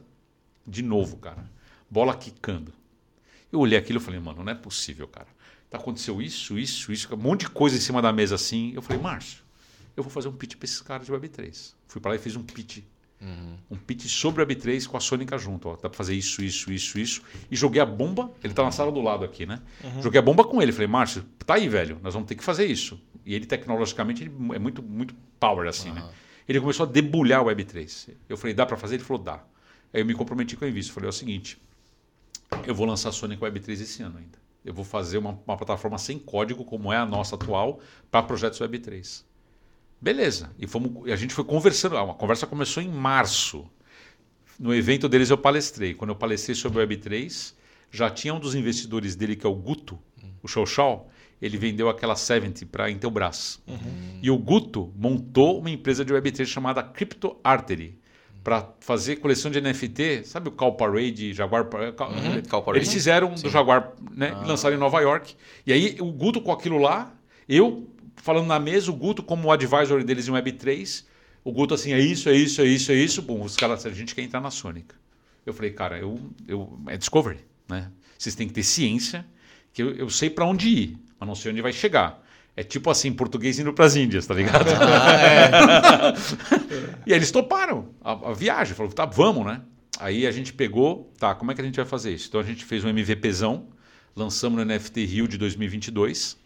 Também na raça e na coragem, cara, acabamos o lançamento, cara, tá no, no, nosso YouTube até hoje. Eu saí, fui cercado, cara. Porque a galera não acreditava que era uma empresa brasileira fazendo aquilo, entendeu? E assim, cara, o que, que vocês estão fazendo? O que, que vocês estão fazendo? E o mercado, como eu falei para vocês antes, se transformou demais de lá para cá, né? Mas enfim, aí a gente veio conversando. Aí nosso primeiro cliente foi a CryptoArtery, do Guto. Ela lançou a coleção de NFT, ele ficou de cara com a tecnologia que, o, que a gente desenvolveu de produto lançou em Nova York, é, fez um sucesso até moderado, e aí, pá, bom, validamos o MVP, ele funciona, uhum. mas não tem mercado. Uhum. né? Funciona, mas não tem mercado. Sim. Essa é a real, né? Então a gente começou a olhar e começou, e aí todo, todo um desenvolvimento nesse sentido. E aí chegou em final de 2022, a Invisto fez a proposta e entrou como investidora do, do Prestige, né? E aí que a gente estruturou a empresa como Web3 mesmo, e aí vem toda uma história desse ano do Discover, né? O que, que é Web3? Me explica como se eu tivesse é... três anos assim. Perfeito. Porque tu falou bastante é de Web3, Web3, Web3, Web3, NFT. Sim. NFT é, é, figurinha que eu colo no carro e o Web3 é. Token não fungível. É o, Só é sei um, isso. É o novo Web 2.0, assim, é assim, evolução. Ó, é, por, por, que, que surgiu, né? Crise imobiliária 2008. Uhum. Aí tem um cara que um cara ou uns caras ou alguém né, chamado Satoshi e claro, tem toda uma bandeira aí anarquista, lá, lá, lá. Uhum. Tá bom, vamos, Libertário. Poder ao povo, né? Uhum. Então, aí vamos fazer o blockchain. Uhum. A blockchain já existia, isso é o que eu sei. Então, veja bem, é que nem a história que vem pra gente dos ancestrais, né? tá ligado? É de palavra assim, né? Eu, e assim, a gente briga que o Web3 não tem especialista. A história que eu escutei é que esse cara lançou Bitcoin e usou a primeira vez a tecnologia blockchain que já existia para fazer um, uma cripto. Né? Uma moeda. Uma moeda. Uhum como se fosse um, um banco descentralizado. Uhum. Uhum. Um banco central descentralizado. É. E aí qual é, e desde o começo o preceito é esse, né? Uhum. Anonimato. Uhum. Então assim, qual, por que, que ele, por que, que ele fez isso, né? Dizem, né? Porque ele a manipulação ficou clara, né, do uhum. governo norte-americano do que, que eles fizeram para dar a crise, para eles se uhum. safarem. E o cara falou: "Não, eu quero uma eu quero uma coisa que se autorregule", né? E aí isso chama-se descentralização. Então, que eu não tenho uma entidade, né? Primeiro, primeiro pilar mesmo foi esse. Uhum. O segundo é anonimato. Uhum. Ou seja, por que, que eu tenho que dar meus dados para o Estado para uhum. viver? Uhum. Né? É um preceito válido. Beleza. E o terceiro é autocustódia. Então, é quem custodia meu dinheiro sou eu. Uhum. Hoje, nenhum de nós estamos custodiando nada. Nada. Os bancos que a gente tem dinheiro se quebrarem, balbal. Né? Mesmo a moeda, mesmo a nota de 50 reais que eu tenho na carteira também não vale nada. Né? É um papel. É um papel. E não precisa ser o, o banco, pode ser o governo, como Exatamente. já aconteceu é, no início dos anos exato. 90. Exatamente. Então, no, com esse preceito nasceu ali a Web3. Uhum. E aí teve uma galera que eu, eu acredito que faz mais ou menos oito anos, nove, que se reuniu e criou o Ethereum, que é uma outra, uma, é a mesma, é o mesmo conceito, de tecnologia de blockchain, mas que permite fazer outras coisas. Uhum. Então, que são os tal dos smart contracts, que são contratos pré-programados que executam coisas no futuro, ok? Claro. Então, tipo assim, você gera uma, um, um asset digital, uma criptomoeda como o Bitcoin, eu digo para ele que para você que essa moeda dia 21 de 3 de 2025 ela vai ter um burn, ela vai sumir da sua carteira. Entende? Uhum. E aí eles criaram aquilo, alguns conceitos, e do mesmo jeito que o, o, o Bitcoin é finito, né? Uhum. Então a última moeda tal uhum. dia que vai ser cunhada, o Ethereum também ele, tem, ele é finito. Né? Só que, é, se eu não me engano, todas as moedas do Ethereum já foram emitidas, né? Ou não. É, é tá. uma informação. E o Ethereum também nasceu como Proof of Work, que eu falei para vocês. Né? Uhum. Ele nasceu no mesmo conceito de resolver uma equação e essa equação soltar uma moeda. Uhum. E ele fez o merge há um ano atrás, mais ou menos, e virou Proof of Stake. E o conceito dele é o quê? É um conceito muito de, de, de geração de assets digitais para várias aplicações, além da cripto. E aí que entra o tal do NFT, token de governança, token de imobiliário, né, o token com metadado fazendo, fazendo outras histórias. E a, a, a, por que, que a gente fala que é o futuro? Né? Que, ah, o do futuro. Né? É porque é, o modelo é, esgotou, uhum. na real. Né? Então, é, o modelo social esgotou. Uhum. Então, é uma alternativa, que eu também não sou quem eu sou para dizer que vai vingar, né? Eu trabalho com isso, né? Eu, não vi, é, eu vivo disso, né? Não sou eu que mando, né? Se fosse eu que mandava, já é outras histórias. Mas, na verdade, ela permite que você faça a transação financeira sem banco, que você compre uma propriedade sem cartório. Uhum. Ela permite uma série de situações, é, ingresso de, de show não falsificável, né? Uhum. transferência P2P, sem necessidade de um intermediário. Né? Uhum. E aí, isso está dando tão certo que o governo brasileiro fez o Drex. Uhum, o Drex é uma forma, é um entendimento dessa tecnologia. Uhum. É uma moeda descentralizada, centralizada. Isso, é. voltando tudo, né? Não, mas é que tá. É, é porque assim, o governo brasileiro é, é, é, inteligente nesse sentido, né? Ele foi antes, porque daí ele já vem com a regulação. Uhum. E claro, o pessoal que é Web3 raiz acha que é uma patetada. E é uma patetada, na real, porque é a tecnologia aplicada, a tecnologia, que era um conceito aplicado de outra forma. Uhum. Né? Mas sem regulação não existe mercado. Não uhum. tem como, né? Uhum. Então isso é histórico no mundo, né? Pô, senão você vira outlaw, né? Então, uhum. tipo, vira bandoleiro, né? A margem de, de alguma é, coisa, né? É. Marginal. E assim, só para vocês terem uma ideia onde vai chegar na história final, né? Então assim, eu vendo um carro pro, pro João, o JP. Ele me paga pelo Drex, né? O problema do Drex é que tanto o nome da moeda quanto do sistema é o mesmo.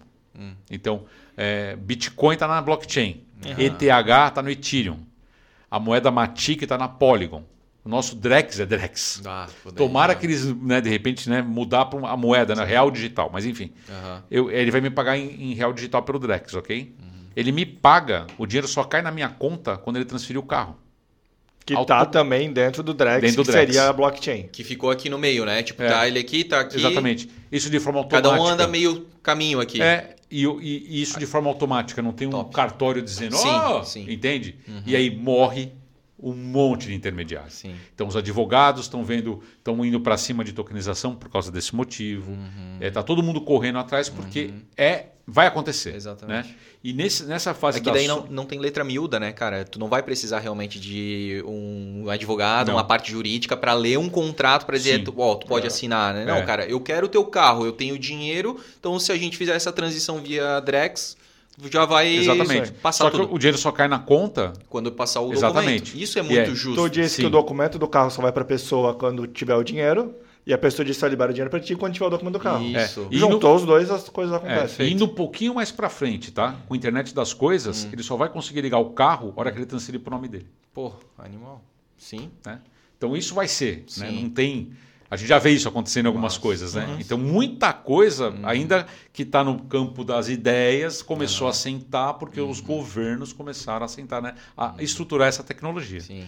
E a Sônica passou essa fase de discovery mesmo, entendendo como é que ela vai ser aplicada para ver um mercado futuro, né? Faz tipo, cara, não adianta eu fazer um negócio que bomba agora e não vai ter perenidade, né? Então, como tudo que, que, que, que desrompe. E comigo, a história do café veio por causa disso também. Tá, eu vim antes, beleza quanto, qual vai ser a maratona para chegar lá. Então uhum. você imagina um café cultura há quase 20 anos atrás.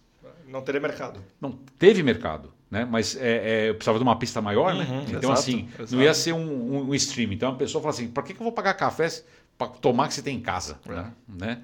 Só que daí era outro café, né? Uhum. Então é, a mesma coisa é com Web3. Então é, a, a minha cabeça é, como, como, como negócio é o seguinte: eu vou, eu estou no mercado, senti o mercado, senti para onde ele vai. Então teve a primeira fase especulativa da Web3, uhum. que eu falei para vocês, o degenerado, o flipper, não sei o quê.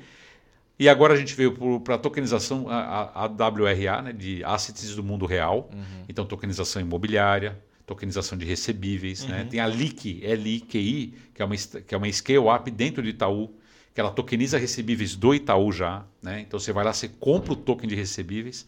Mas por que, que eu vou comprar um token de recebíveis? Porque se você vai comprar uma ação de recebíveis, é no mínimo 3, 4, 5 mil reais. Uhum. O token você compra por 25 reais. Uhum. E você investe a partir de 25 reais. Uhum. Por que, que vai tokenizar um imóvel? Porque de vez em você comprar um, um apartamento na planta, como ele estava falando aqui, você pagou 30 mil, 40 mil de entrada, você paga 100 reais no token. Ou mil reais em 10 tokens. E está lá investido no imóvel. Uhum. Né? Então ele abaixa a régua. E uhum. o que uhum. acontece com isso? Populariza. Uhum. Todo mundo consegue entrar no mercado. Uhum. Não fica só. Pra... Então a primeira coisa é democrática mesmo. Uhum. A segunda é uma questão de operação. Ela reduz muito o custo, porque é tudo muito automatizado e gamificado. Uhum. Né? E você dá grande parte do trabalho para a audiência. Essa é a real. Então a gente tem algumas comunidades tokenizadas, a gente faz a comunidade trabalhar em detrimento do CS do cliente. Então, pô, cara, ô, oh, faz uma pergunta aí que o outro lá responde. Se você responder, te dá um prêmio.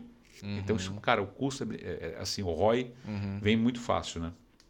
E as possibilidades de negócio que estão surgindo, né? Uhum. Tem muita coisa nova acontecendo. Então, o, sabe aquele cantor, o Post Malone? Uhum. Ele fez o IPO humano. Ele fez o IPO humano, dele. Então você compra o token dele e você tem direito a tudo que a turnê dele render, a tudo que ele vender de merchandising e a tudo que render no Spotify. Caramba! Caralho. Isso é Web3 pura, você compra o token dele. Então naquela tecnologia que eu contei para vocês lá atrás, uhum. eu gero um token, uhum. você compra dele e vira sócio dele. E com Web3, você compra um token de, de, de, por exemplo, da Sônica, né? Você compra meu token de, como investimento, ele dá direito a você usar a plataforma grátis. Então você é usuário e investidor ao mesmo tempo. Que loucura. Animal, Entendeu? Véio. Então é isso que, que, que ela está trazendo. Uhum. E é inexorável, na real. Sim. Já está acontecendo. Qual que é o futuro da Sônica? A gente vai ser a maior plataforma de loyalty de comunidade do mundo. Ô, louco, hein? Gostei dessa. Pronto, tá gravado. Que massa. Não, acredito, acredito. Claro, pô. Porra, é por isso a história quero... louca desse cara não tem como ser diferente. Não tem como ser diferente. Não Esse cara é... diferente. Não, e outra, a Premier, a Premier Soft tá levando um tá, tá, tá rompendo divisas com a Sônica. Então eu tenho certeza que vai acontecer. Top, top, top. Boa, boa, boa. Cara, é sensacional. Eu acho que a grande. Eu acho que a grande um dos grandes desafios né, é a própria questão de. Ele é popularizável, mas Sim. o quanto transmitir isso, né? Para uhum. popularizar, né? Mas é Porque tá. hoje ainda é meio grego, é tudo muito. É, um pouco mais cedo, o, JP fez uma, uma colocação importante. O, o, o, no começo, eu vou fazer um paralelo com vocês, né? Para usar o e-mail, meu irmão, era um é. caos. Uhum. Eu né? penso Lembra? Uhum. Aí você ia lá, você recebia lá o AOL, é. instalava, lá, lá, lá, de novo denunciando a idade. Hoje você usa, você não está vendo o que você está usando. É. Né? Então, por exemplo, e o Web3 vai ser a mesma coisa. Pode você, por exemplo, o cliente do Nubank que, tem, que recebe no Coin, ele está usando uma tecnologia de blockchain tão cara, tão fantástica, que não tem noção que é aquilo. Aquilo lá, para mim, cara, é, é, ET aquilo lá. Você olha, você olha a, a documentação e fala assim, como é que eles fizeram isso? E fizeram uma coisa que nós vamos daqui 5, 10 anos falar assim, é histórico, é histórico. Já está acontecendo, já está rolando, entendeu?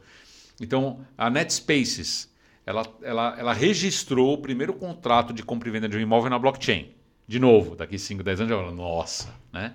Então, e, e, é uma, e, e, como toda boa tecnologia, né, para não acontecer o que aconteceu na bolha da internet, uhum. ela está vindo de baixo e quietinha. Uhum. Isso é uma tecnologia que vai ser perene. Por quê? Se é aquela coisa que explode como coleção de NFT, buf, é.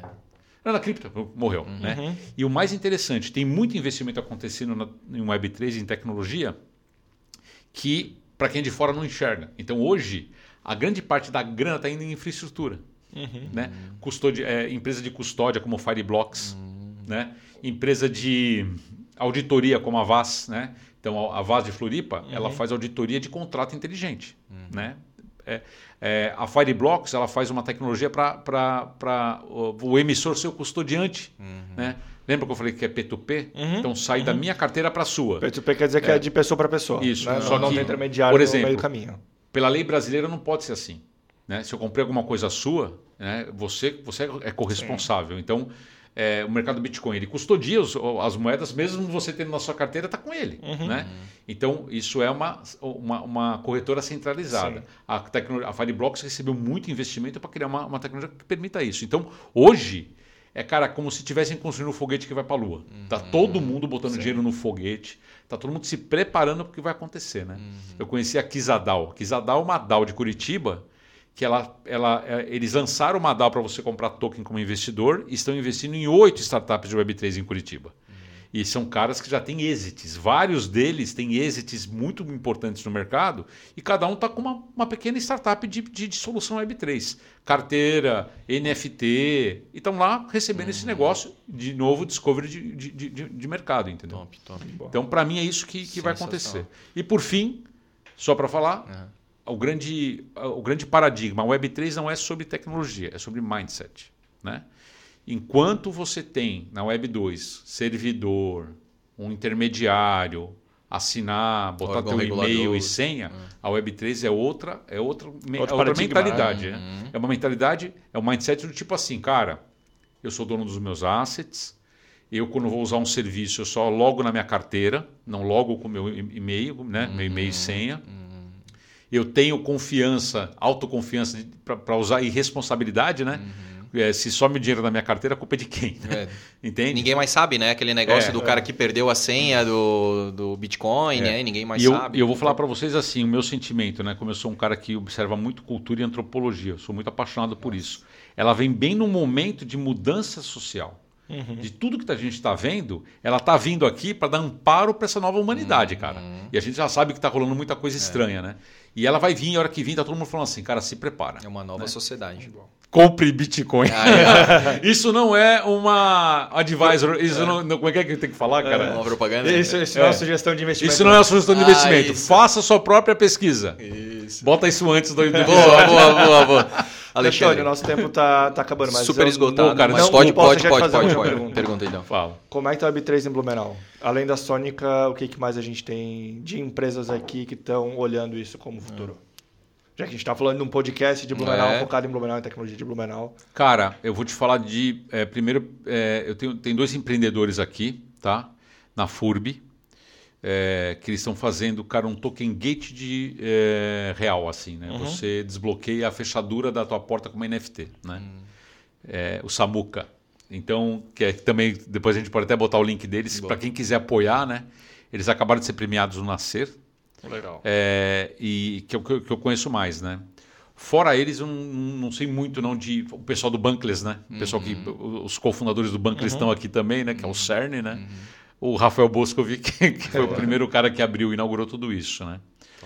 É, é, mais alguns eu não, eu não tenho notícia não. Então, e a Sony, é, incentivar isso aqui em Blumenau.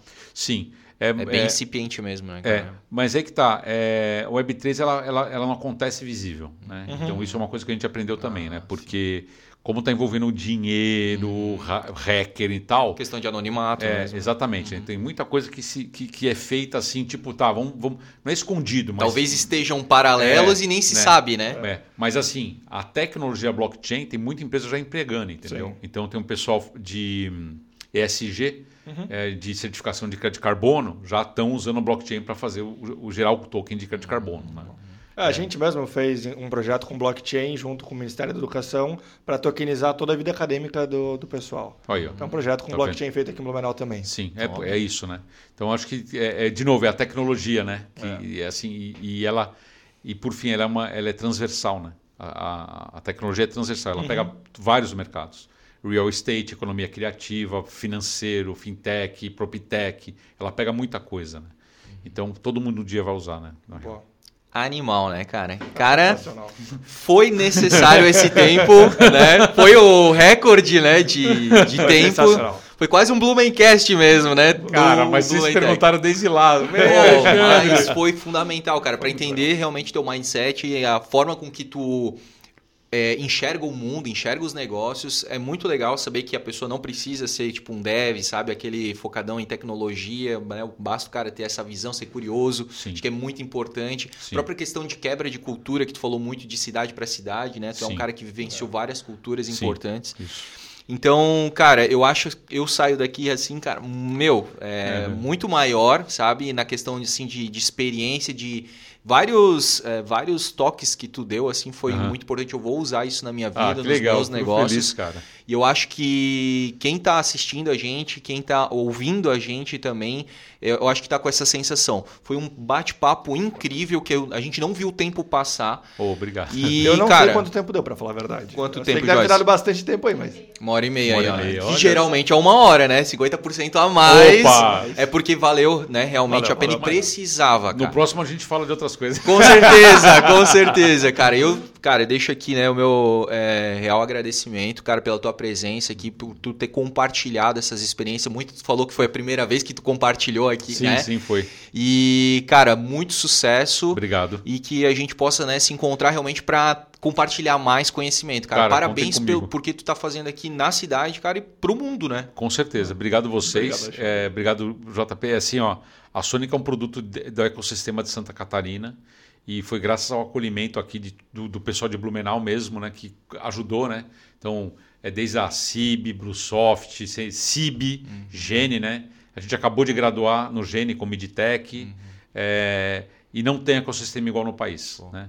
E é, a gente acabou de receber um fundo uh, internacional em Florianópolis, a gente levou ele para conhecer vários lugares e ele saiu daqui com a cabeça explodindo. Né? Assim, ele falou: Cara, o que vocês estão fazendo em Santa Catarina não existe nem nos Estados Unidos. Uhum. E o pessoal aqui não aproveita. É, né? então, é assim, o pessoal aqui é. Né? Então, tem vários. Tem fomento é, governamental, uhum. tem empresa contratando, tem curso grátis, uhum. tem várias coisas acontecendo. Né? Quer Faca dizer, o queijo assim, na mão. Faca e o queijo na mão. Você quer fazer acontecer, o lugar, você está no lugar certo, né? É, é, isso que, que fica aí o ah, recado final. Maravilha. É isso, JP. É isso. Muito obrigado, Alexandre. É um obrigado prazer, vocês, cara. Um papo sensacional. Foi obrigado. ótimo. Até a próxima. Com certeza, cara. E Valeu. até a próxima também, né, para todo mundo aí que acompanhou a gente aqui no Blumentech, diretamente da Premier Soft, no nosso novo estúdio, que ficou muito massa, né? Ficou legal, Sensacional, é. cara. Qualidade top. Temos uma nova casa agora. Com certeza, cara. Então já peço aí para você, mais uma vez, né, se inscrever aí no canal do Blumencast. Também siga as redes sociais, tudo, né? Arroba Premier Soft. Arroba Premier Soft, arroba Vencer Hero, Boa. arroba JP Ross. Opa, isso aí. Arroba Sônica Digital, arroba Alexandre Adólio. Opa, fechou isso aí. Com G. Com GL. A-D-O-G-L-O. Ah, tá aqui escrito. Isso aí, ó. Fechou, fechou. Facilitou aí na edição. Show, gente. Um grande abraço, então. Até o próximo episódio. Tchau. tchau Valeu, tchau. galera.